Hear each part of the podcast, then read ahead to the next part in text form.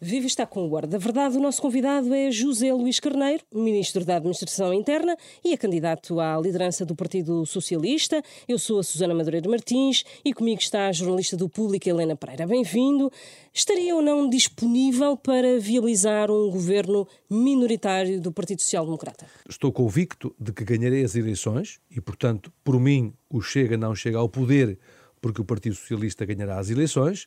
Em segundo lugar, significa que eh, nós temos um diálogo que eh, é eh, muito claro no que tem a ver com as políticas sociais, com o investimento público e com as prioridades do investimento público que construímos desde sempre com os partidos à nossa esquerda. Mas significa também que nós temos bem a noção, muito clara, aliás, de que há áreas do Estado que exigem um diálogo com uh, o centro-direita nomeadamente as funções de soberania. Estou a falar da política externa, estou a falar da política de defesa nacional. estou, assim. estou a falar da reforma da justiça, da reforma do sistema político e foi mesmo isso que quis afirmar nessa entrevista, que depois teve uma, digamos, uma tentativa que compreendi bem, aliás, do meu ponto de vista foi uma tentativa de eh, transmitir às bases do meu partido de que eu tinha um posicionamento à direita que me aproximava mais do PSD do que das bases do meu partido. Fez parte de uma, de uma tática operativa, mas que eh, foi eh, tem sido esclarecida junto do diálogo com os militantes. Mas por parte de quem essa estratégia? Eu julgo que, digamos, a candidatura que também está no terreno liderada pelo Pedro Nuno, teve interesse em, digamos, colocar no terreno essa, uh, digamos, essa matéria e, sobretudo, essa abordagem, não correspondendo ela àquilo que foi afirmado nessa entrevista, precisamente porque entendem que há uma ampla adesão nas bases do partido a um posicionamento mais moderado, mais capaz de criar um grande espaço de diálogo, eh, e a prova está no facto de que ontem o Pedro Nuno, o meu camarada Pedro Nuno, teve um grande esforço, um grande exercício para conseguir vir uh, dizer aquilo que eu tinha dito uh, uns dias antes à TVI, que foi o de dizer que nós temos que ter uma, uma capacidade de diálogo ao centro político naquilo que são matérias fundamentais para a vida do país. Mas, mas isso significa, continuo com a dúvida, se houver uma, uma, um governo minoritário, a possibilidade do governo minoritário do PSD uh, por causa do que o senhor dizia da, da extrema-direita e da, da, da, situação que se vive atualmente. Uh, estaria disponível então para fazer um.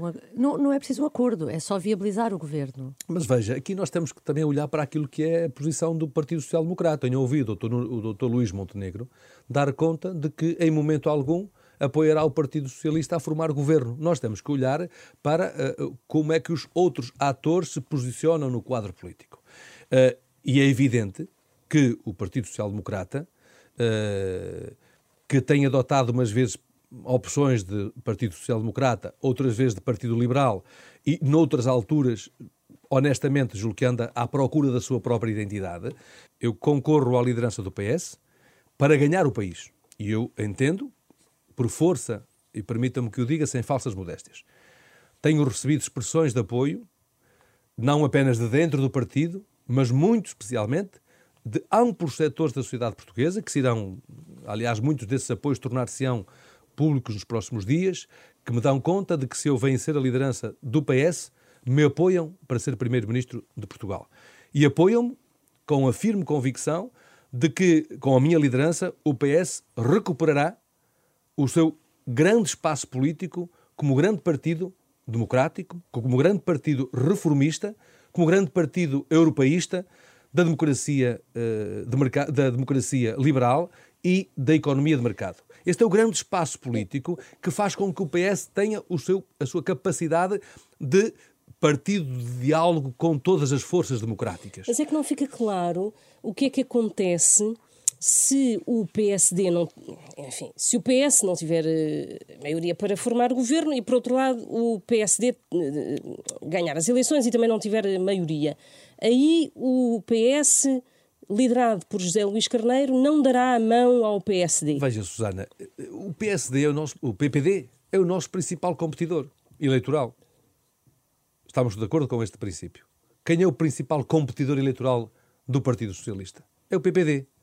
Ora, se é o nosso principal competidor eleitoral, eu não posso partir por uma eleição diminuindo aquela que é a capacidade de disputa uh, e de vitória eleitoral do Partido Socialista. Quando chegarmos às eleições, vamos ver o peso que cada um tem. É essa grande capacidade de diálogo e também uh, esta, este posicionamento político no grande centro-esquerda, uh, que é uma posição que nos permite dialogar nas funções sociais, nas funções de investimento público e nas, com a esquerda, e construir com a esquerda, que são parceiros que nós tivemos, digamos, a recuperar direitos sociais, a recuperar o Estado Social, mas sem esquecer a função que o PS tem como um grande partido que dialoga uh, nas matérias de Estado uh, com uh, os nossos parceiros do centro-direita. Aliás, foi com bastante e com, com satisfação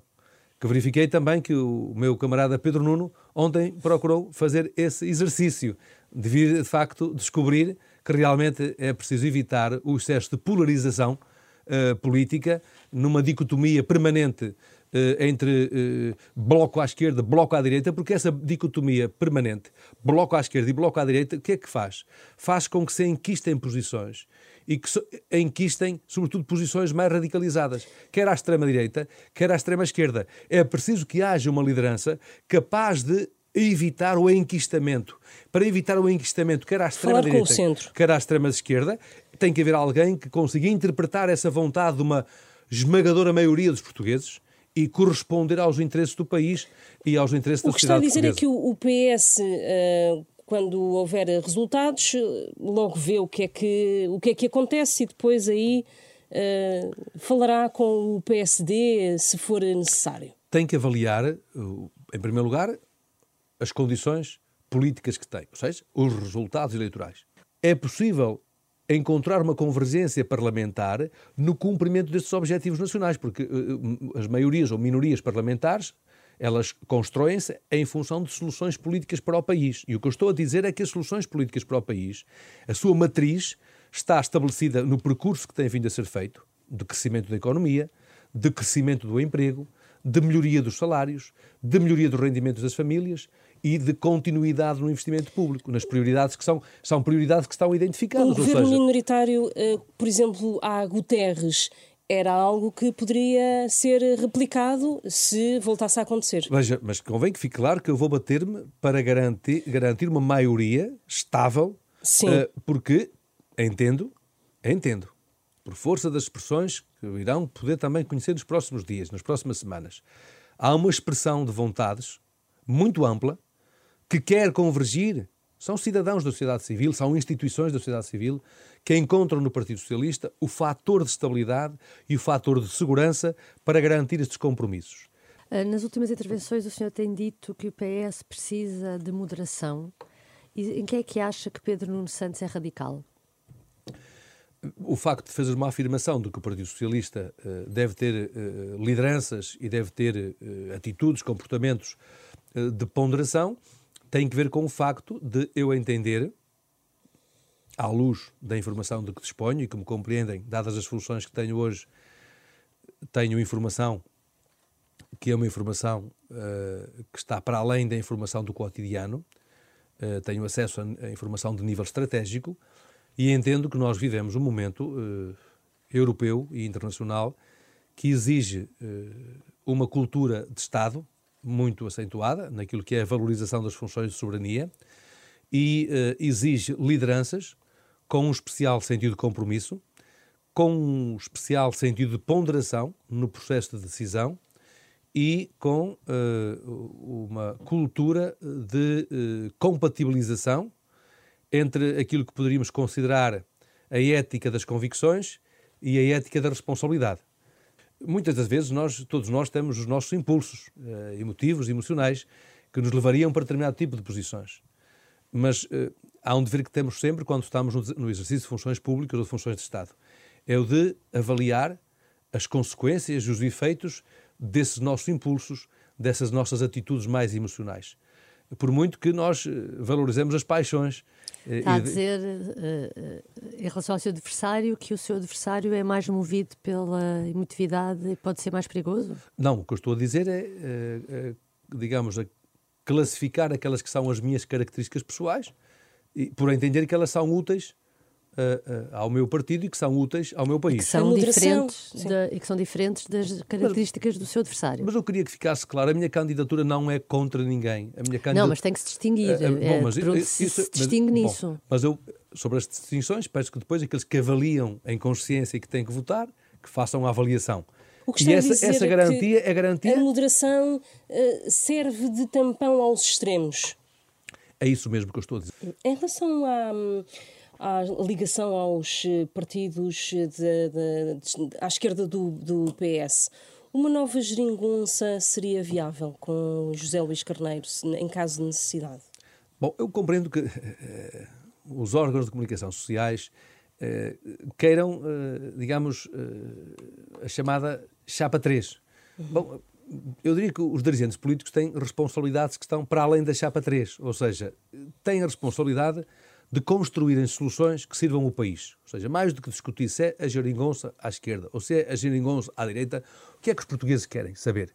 Olha, os mais idosos que eu tenho ouvido querem saber se as pensões estão garantidas. Mas primeiro querem saber como é que é possível haver, haver governo, porque pode mas... haver eleições e o governo, como já vimos, uh, o partido que ganha as eleições ou que fica à frente não consegue formar governo. É importante haver soluções de governo. Eu estou confiante de que eh, ganharei as eleições e ganharei as eleições em condições de formar governo.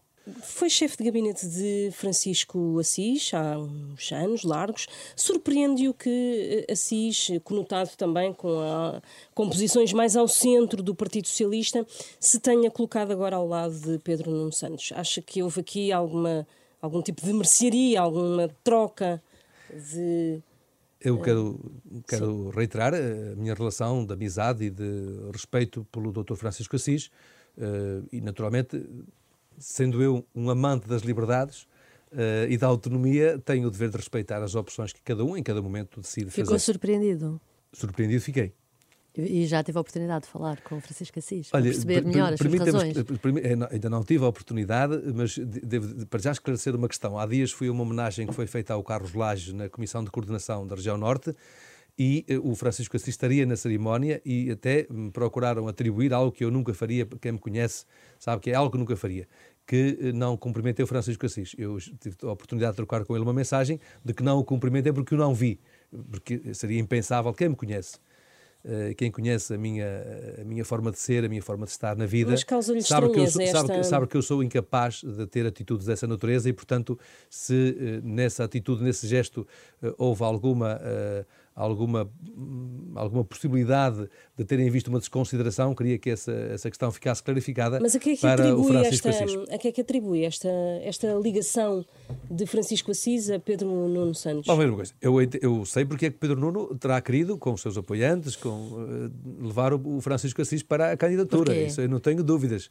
Bom, acho que é evidente que o Pedro Nuno quis ter... Uh, algumas uh, teve, teve, quis ter algumas personalidades que lhe podem dar uma marca de alguém que também consegue dialogar ao centro. Aliás, o esforço que fez na entrevista de ontem é um esforço todo ele concentrado nesse objetivo. Uh, estou em crer que não é suficiente para uma marca de posicionamento político que é muito clara aos olhos dos portugueses. Qual é essa marca? É uma marca de um relativo enclausuramento num diálogo mais uh, fechado uh, à esquerda, que tem naturalmente vantagens, mas comporta também uh, desvantagens naquilo que tem a ver com a afirmação dessa tal autonomia, dessa grande autonomia daquele que é um espaço essencial do, do pluralismo, da diversidade, da compatibilização das liberdades, da autonomia para empreender, para criar riqueza, uh, com o valor da igualdade, que são valores, liberdade e igualdade, que devem caminhar juntos, mas devem caminhar juntos. Aquele enquistamento que falava há pouco, é isso? a minha candidatura é uma candidatura que fala para todos, todas as forças políticas e sociais e que hum, se afirma claramente como a, a candidatura que, capaz de mobilizar Acha esse que Pedro amplo Nuno espaço Santos político. gostava mais de um governo, gostou mais do governo de Geringonça do que do governo de maioria absoluta? Bem, e são perguntas que têm que lhe ser colocadas a ele. Uh, já definiu quem é que irá propor, por exemplo, para presidente do Partido Socialista, no caso de ser eleito secretário-geral? Uh, por exemplo, uh, Carlos César é o atual presidente do partido, poderá manter-se? Hum, não está a pensar nisso? Olha, devo... Está a pensar noutras pessoas? Bem, permita-me dar conta de que tenho tido, na relação com o presidente do partido, uma relação de grande cordialidade, de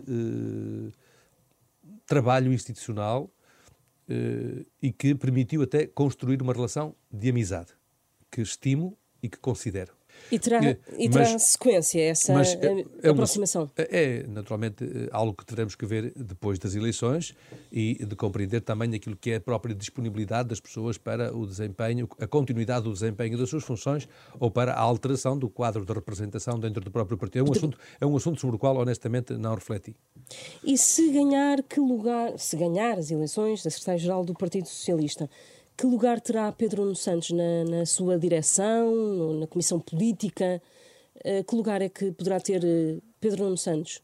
Pedro Nuno teria todo o gosto em poder contar com ele no futuro, uh, nos termos em que, nesse futuro, viermos a avaliar, considerar ser necessário e útil e nos termos em que também estiver disponível para essa colaboração e para esse trabalho em equipa. Eu, aliás, uh, permito-me aqui também sublinhar outra característica da minha, da minha forma de ser e de estar.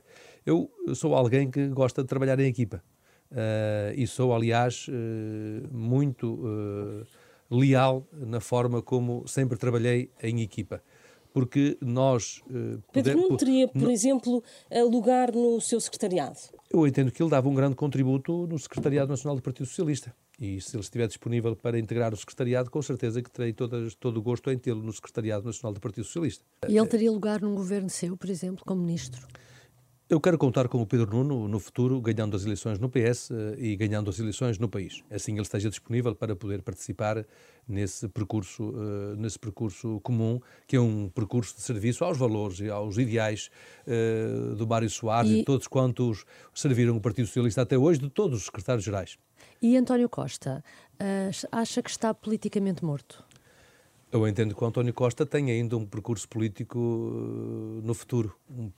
Ele próprio disse que não se via tão cedo a desempenhar qualquer cargo executivo. Sim, entendo que ele o disse considerando aquilo que também uh, são as características de, no âmbito daquilo que é público ou public, publicamente conhecido, aquilo que pode ser uma grande conexão de dimensões de investigação que tornarão uh, o desfecho deste processo uh, duradouro e complexo.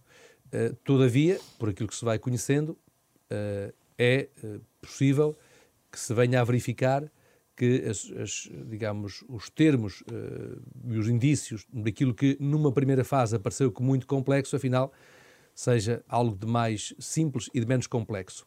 Se assim for, e se houver a celeridade desejável uh, no esclarecimento uh, desta matéria, particularmente no que respeita ao Primeiro-Ministro, e esse esclarecimento célere é desejável pelo impacto. Até dia 10 de março?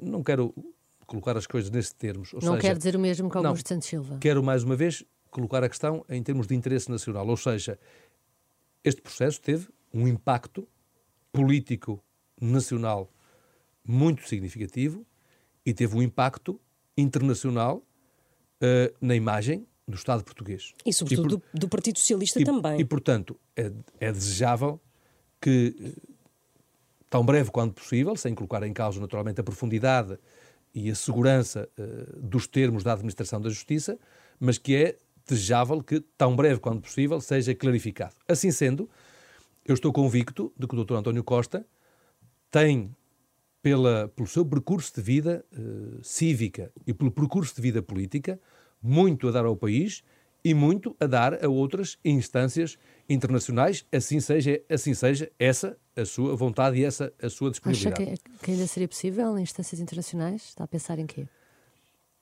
Agora não quero estar a especular porque trata-se de facto de matéria especulativa. Agora, aquilo que eu tenho ouvido e tenho lido no que respeita às dimensões internacionais de representação do Estado português, é de que continua a granjear uh, a respeitabilidade e o estatuto de um político europeu que tem muito para dar uh, ao quadro uh, político nacional, mas também ao quadro político internacional. E, e, para presidenciais era um nome a ter em conta, embora António Costa tenha sempre dito que não é não é cargo a que ambicione, mas podia repensar nisso neste momento. Ele tem condições para desempenhar diversas funções. Ele tem afirmado publicamente que é um homem que gosta de funções executivas, mas eh, eu diria que eh, o Dr. António Costa, se essa for a sua vontade, tem condições para o desempenho de quaisquer funções nacionais ou internacionais, assim ele esteja disponível e assim, como digo, eh, também o desfecho deste processo possa decorrer com a celeridade, sem pôr em causa, naturalmente, a independência do Poder Judicial e sem pôr em causa a autonomia do Ministério Público, mas desde que decorra em condições de clarificar o que está em causa e provando-se, como estou convicto que se provará a sua inocência, mas é uma convicção pessoal, uh, Dr. António Costa tem condições para continuar a, a servir o seu país, independentemente da função em que o possa vir a fazer. Acha que este processo judicial, uh, eu falo na Casa Pia porque Ferro Rodrigues falou nisso na última reunião uh, da, da Comissão Nacional do PS, é pior do que este processo atual em que envolve o Primeiro-Ministro? É pior para o PS do que foi a Casa Pia? São ambos processos que uh, contribuem para a fragilização da confiança dos cidadãos nas instituições do Estado de Direito Democrático. Disso julgo que nenhum de nós tem dúvidas. Essa é a razão porque seja muito importante que, eh, no tempo apropriado, no tempo oportuno, uh, possamos apresentar também propostas, quer em quadro de moção de estratégia, quer em moção de programa do governo, propostas que sejam objeto de um diálogo alargado com a sociedade e com os partidos políticos, com representação parlamentar e partidos democráticos, para avaliarmos os termos em que se deve promover eh, uma reforma eh, do sistema de justiça. Eh, fundamentalmente com duas grandes preocupações.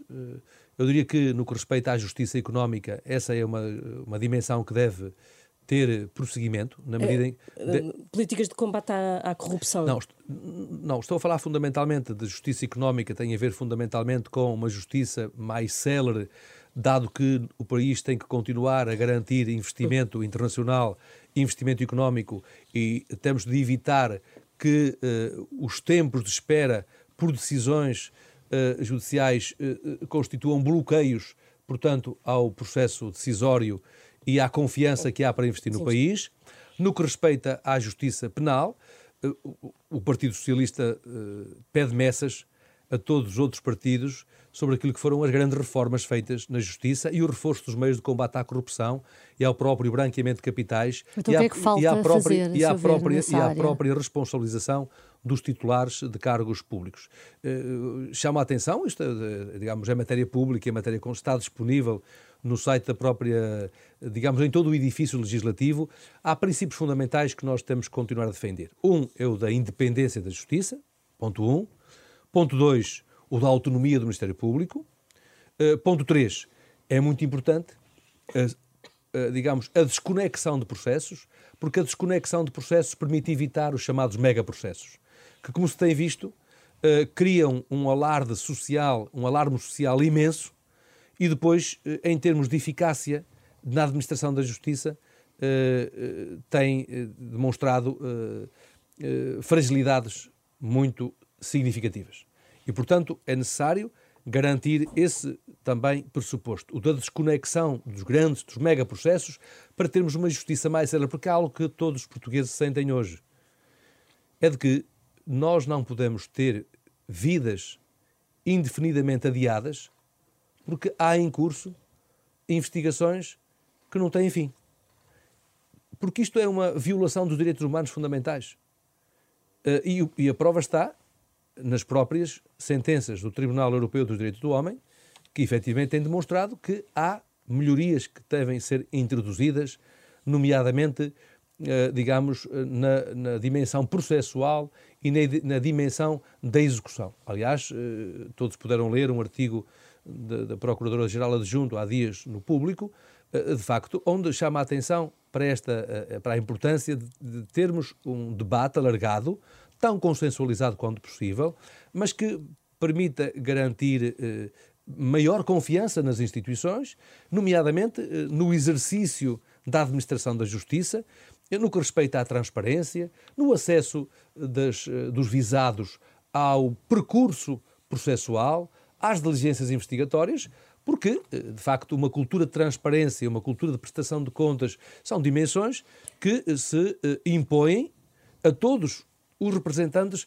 das funções de soberania e, portanto, é Mas algo é... que deve ser consensualizado também, mim, também em diálogo com o próprio Ministério Público, ou seja, Mas com esse... os representantes do Ministério Público. Aliás, do meu ponto de vista, a reforma do sistema de justiça deve ser construído em diálogo com os próprios atores do Ministério Público e com os atores também uh, de todo o sistema judicial. Mas esse, esse artigo que se, que se, refere também chama a atenção para outro problema, porque tem críticas à própria forma como o Ministério Público investiga e sustenta Uh, os casos, nomeadamente agora este, uh, e, e, esse artigo mostra um mal-estar que existe dentro do próprio corpo do Ministério Público.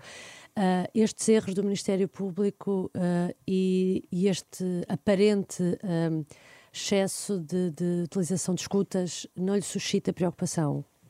É a razão pela qual afirmei, comecei por afirmar, que é necessário garantirmos um amplo debate na sociedade portuguesa, um amplo debate entre os partidos políticos democráticos e também com os atores do próprio sistema de justiça, e particularmente do Ministério Público e também uh, da magistratura judicial, porque uh, deve ser feito um diálogo uh, construtivo de um contrato, de um contrato político entre todos os atores para, digamos, remover obstáculos à, à transparência, à celeridade processual e à prestação de não contas. Não acha que há perseguição no Ministério Público aos políticos? Não. Deixa-me uh, ser direta. Não, uh, não, não, acredito, não, não, digamos, não tenho essa convicção. Uh, entendo é que o próprio sistema, como tem funcionado, precisa de uma atualização, porque verifiquei também nas considerações que têm vindo a ser feitas do ponto de vista público, foi há uma, digamos, conclusão que se pode extrair, que é a conclusão de que estando confiada à Procuradoria-Geral da República o processo, digamos, de direção uh, do próprio, uh, digamos, do trabalho do uh, Ministério Público, o que é certo é que há uma autonomia que vai sendo exercitada de, modo, de um modo que é relativamente pulverizado. E, portanto, o que é que isso significa? Significa que há necessidade de harmonizar doutrina em relação a matérias que são de grande complexidade nos sociedades contemporâneas. Isso não tem a ver também com o estilo de liderança de, de, da Procuradoria-Geral da República, ou seja, da Procuradora? Quero dizer que tenho tido nas funções que desempenho enquanto Ministro da Administração Interna e particularmente nas questões associadas à criminalidade, um diálogo de muito respeito institucional e de assunção de responsabilidades da Procuradoria-Geral da República, nomeadamente no diálogo que temos vindo a ter no quadro das equipas mistas eh, relativamente quer à delinquência juvenil, quer ao tráfico de droga, quer a outras matérias conexas. E faz Portanto, uma avaliação tenho, positiva do tenho, trabalho do CILEGAR. Tenho da relação com a Sra. Procuradora-Geral da República uma relação de grande respeito institucional e de eh, consideração pelo seu sentido de probidade no exercício das suas funções. Todavia, a questão é sistémica, ou seja, sendo uma questão sistémica, eh, ela tem que ser tratada no plano global, no plano holístico, porque fundamentalmente, eh, se há uma pulverização da responsabilidade, o que tem que se evitar é que haja essa pulverização dessa responsabilidade. Agora, são matérias, como digo, que devem uh, ser objeto desse uh, uh, amplo consenso político alargado e também desse amplo consenso social, porque nunca esqueçamos algo de muito importante. A administração da justiça é constitutiva do próprio Estado. E desde as suas origens, da constituição da justiça e da administração da justiça, que ela teve um valor fundamental, que foi a de ser administrada junto às próprias populações por forma a que as próprias populações garantissem o escrutínio daqueles que administram a justiça em nome do povo. Esse princípio basilar fundamental das instituições democráticas e da justiça deve ser salvaguardado eh, em, todas, eh, em todos os momentos da vida da nossa sociedade e em todos os momentos da vida coletiva, independentemente das crises que se constituam. Agora, este processo teve um impacto uh, nas instituições do país e teve um impacto também no prestígio internacional, daí que seja um processo que, uh, em que a clarificação tão célere quanto possível e uh, a explicação dos termos que têm em consideração e que envolvem o próprio Primeiro-Ministro devem ser esclarecidas uh, o mais uh, célere possível, sem colocar em causa a segurança da própria investigação e da própria administração dessa justiça. Agradeço a José Luís Carneiro esta entrevista ao Hora da Verdade. Regressamos na próxima semana.